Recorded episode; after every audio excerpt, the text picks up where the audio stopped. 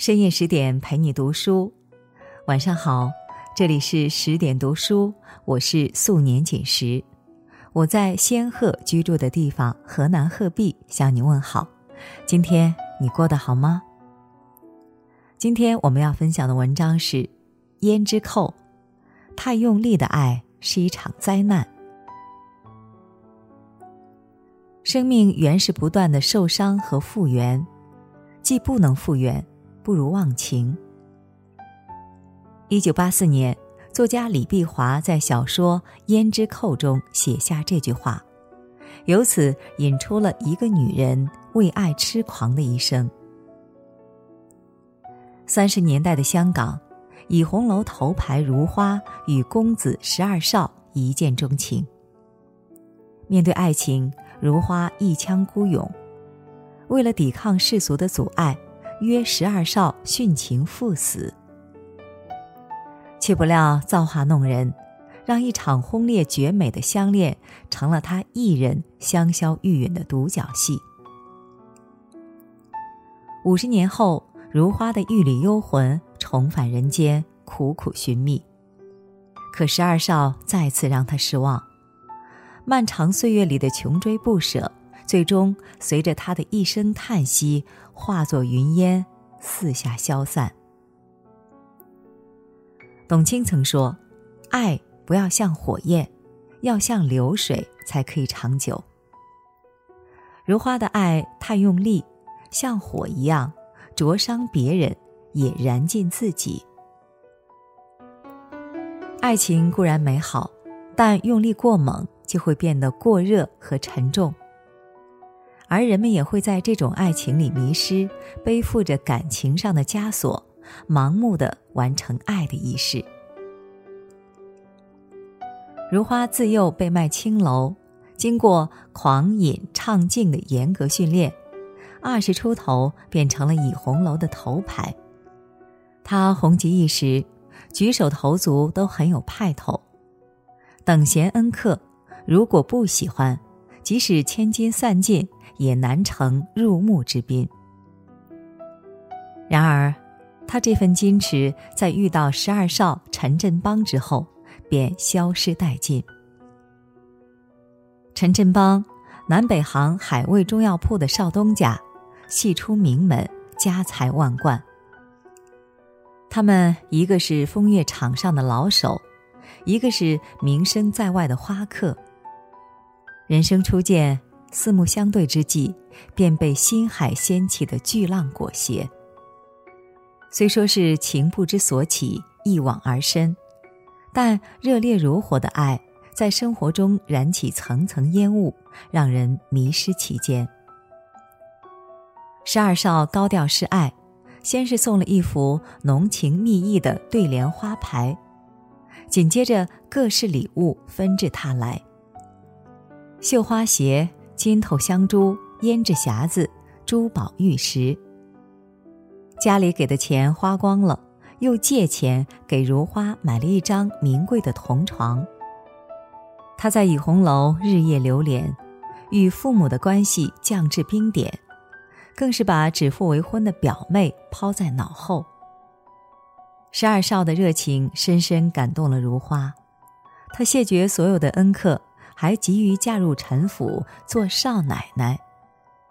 一天，她穿着素净，不是脂粉，独闯陈府，苦苦哀求陈家父母准他们完婚。没等她说完，陈母拿起扫把，咒骂着携花入门，将她打了出去。莎士比亚说：“不太猛烈的爱情才会维持久远。”太快和太慢，结果都不会圆满。火热的爱让人丧失心智，看不清现实处境，莽撞的一意孤行，最终在友情饮水饱的幻觉中受尽搓磨。十二少为了如花离家出走，离开父印的庇佑，没钱没势，只能寄居在倚红楼。为了供养起十二少的花小，如花重操旧业，而十二少也只能强咽苦水。后来，十二少去太平戏院拜师学艺。然而，一个养尊处优的纨绔子弟，哪吃得了戏园的苦？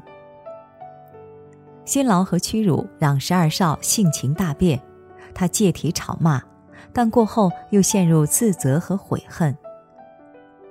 慢慢的，二人形容枯槁，三餐不济，无数次相拥痛哭后，终成怨偶。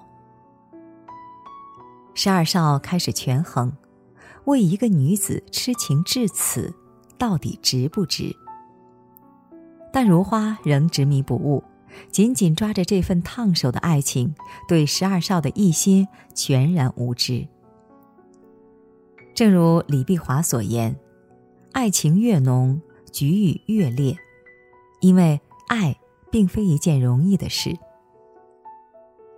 太用力的去爱，爱就变得过度热烈。”让人失去了理智和初心，爱情也在热切期待中变了样子，成了控制和枷锁，最终难得圆满。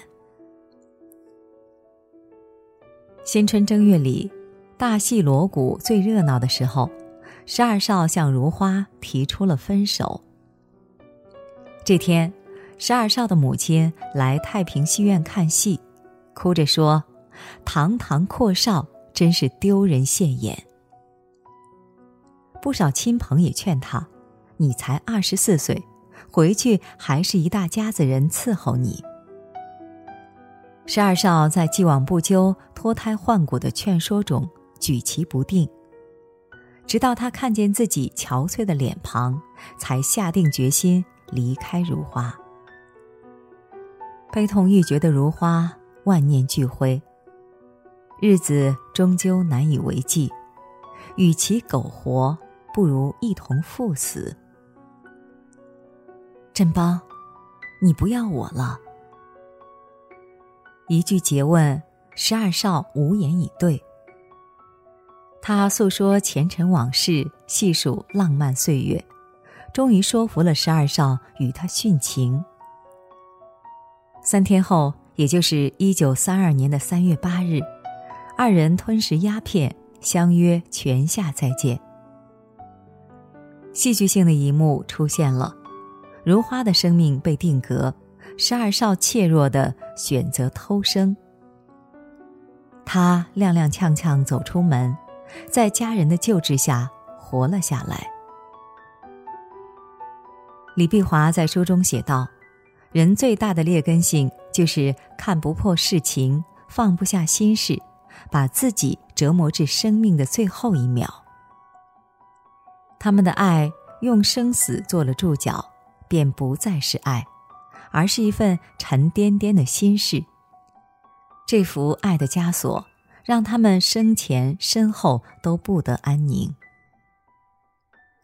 如花徘徊在黄泉路上，一等就是五十年，可他的情郎并没有出现。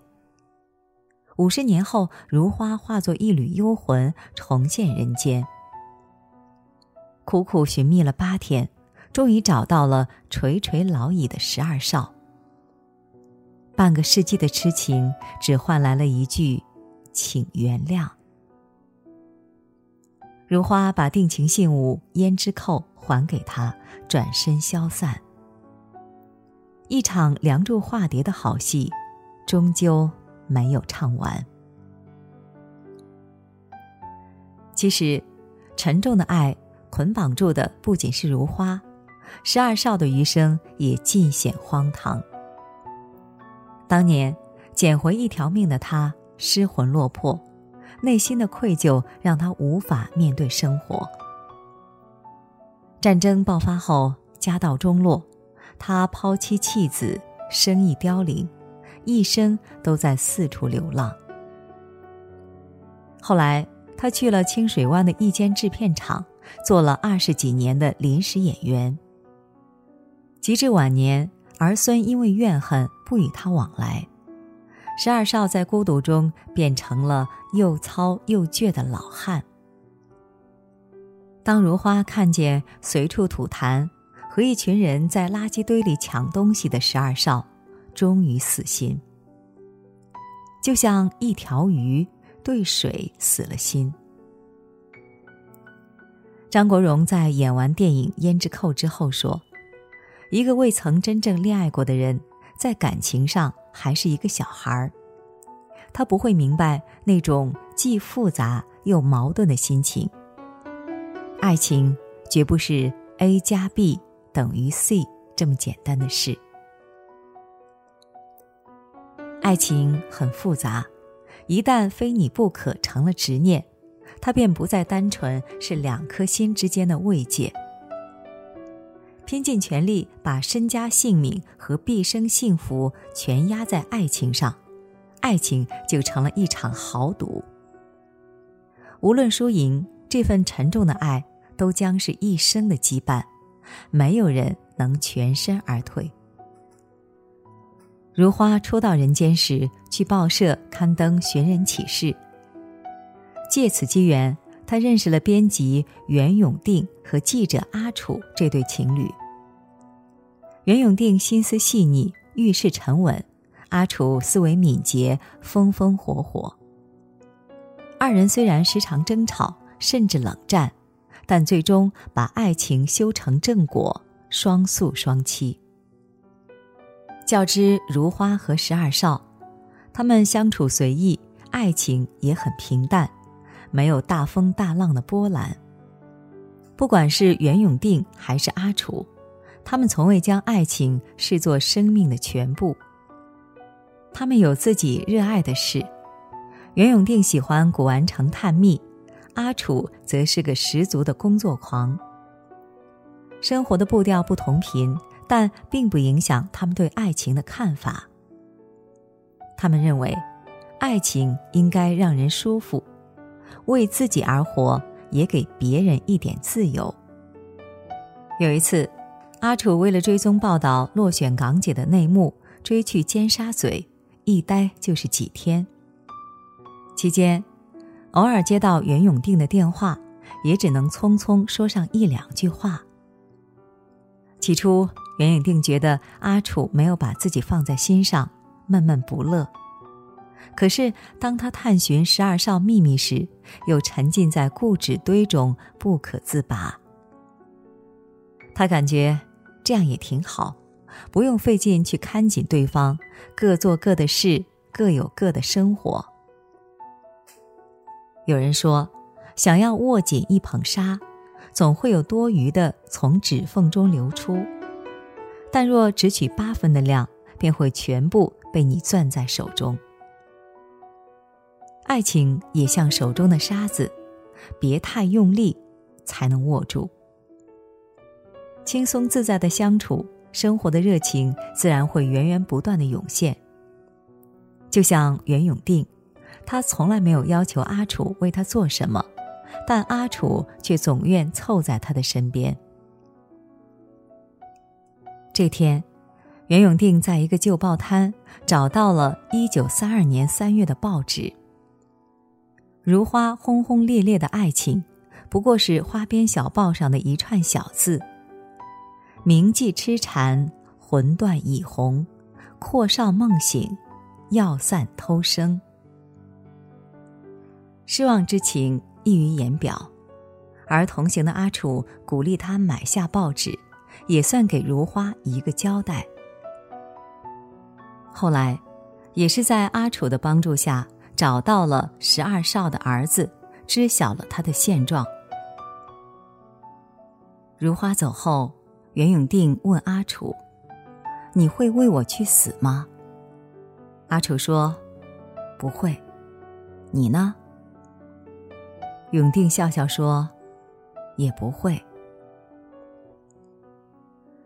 鲁迅曾说：“人生的第一意义便是生活。”人必须生活着，爱才有所复利。诚然如此，对爱情用力过猛，使之凌驾于生活之上，爱情便失去了存在的根基。只有恰到好处的喜欢和投入，才能找到爱情和生活的平衡，既不迷失自我，也能顾全别人。最好的爱情。从来不需要太用力。有人问：没有回应的山谷，值不值得一跳？有个高赞回答说：沉默也是回应，没有你要的声音，那就换个山谷。在如花和十二少的爱情里，走过热恋的迷茫，只剩如花这个痴情种，用力的爱着。到最后，他沉重的爱让怯懦的十二少无法回应。他为爱纵身一跃，赴死也属壮举，但换来的只能是他的粉身碎骨和爱人的含恨余生。作家苏秦说。真正好的爱情就是不费力，不需要刻意讨好，两个人是顺其自然的舒服。爱上一个人不难，难的是把握爱的力道。就像永定和阿楚，他们在平淡里随心的活着，于云淡风轻中感受到真正的爱。胭脂扣的故事讲完了。但生活中爱恨纠缠的戏永远不会落幕。愿你能在爱情里少一分执念，多一分从容；少一点束缚，多一点自由。与君共勉。